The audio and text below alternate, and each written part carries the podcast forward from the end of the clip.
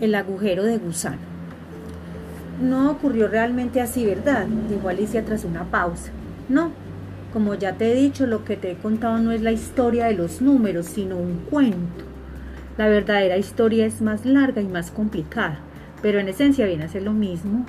Lo importante es que comprendas por qué un uno al lado de otro, uno significa once y no dos. Cuéntame más cuentos de números, pidió la niña a su abuela Miriam.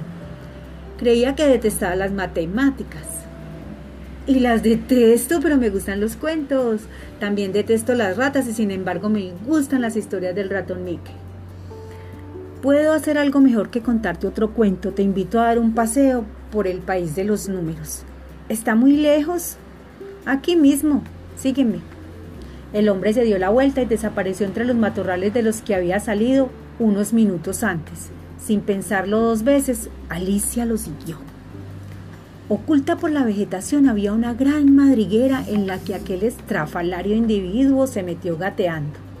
Qué raro que haya una madriguera tan grande en el parque, pensó la niña mientras entraba tras él. Si es de un conejo, debe ser un conejo gigante, aunque en realidad no creo que haya conejos sueltos por aquí. La madriguera se hundía en la tierra oblicuamente y aunque estaba muy oscura, Alicia logró ver la silueta del matemático que avanzaba a un par de metros por delante de ella.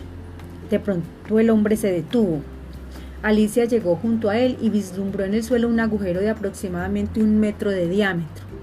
Se asomó y sintió vértigo, pues parecía un pozo sin fondo del que emanaba un tenue resplandor grisáceo. Al mirar con más atención, se dio cuenta de que era una especie de remolino como el que se formaba en el agua de la bañera al quitar el tapón. Era como si la oscuridad misma se estuviera colando por un desagüe. Es un agujero de gusano, dijo él. Conduce a un mundo paralelo.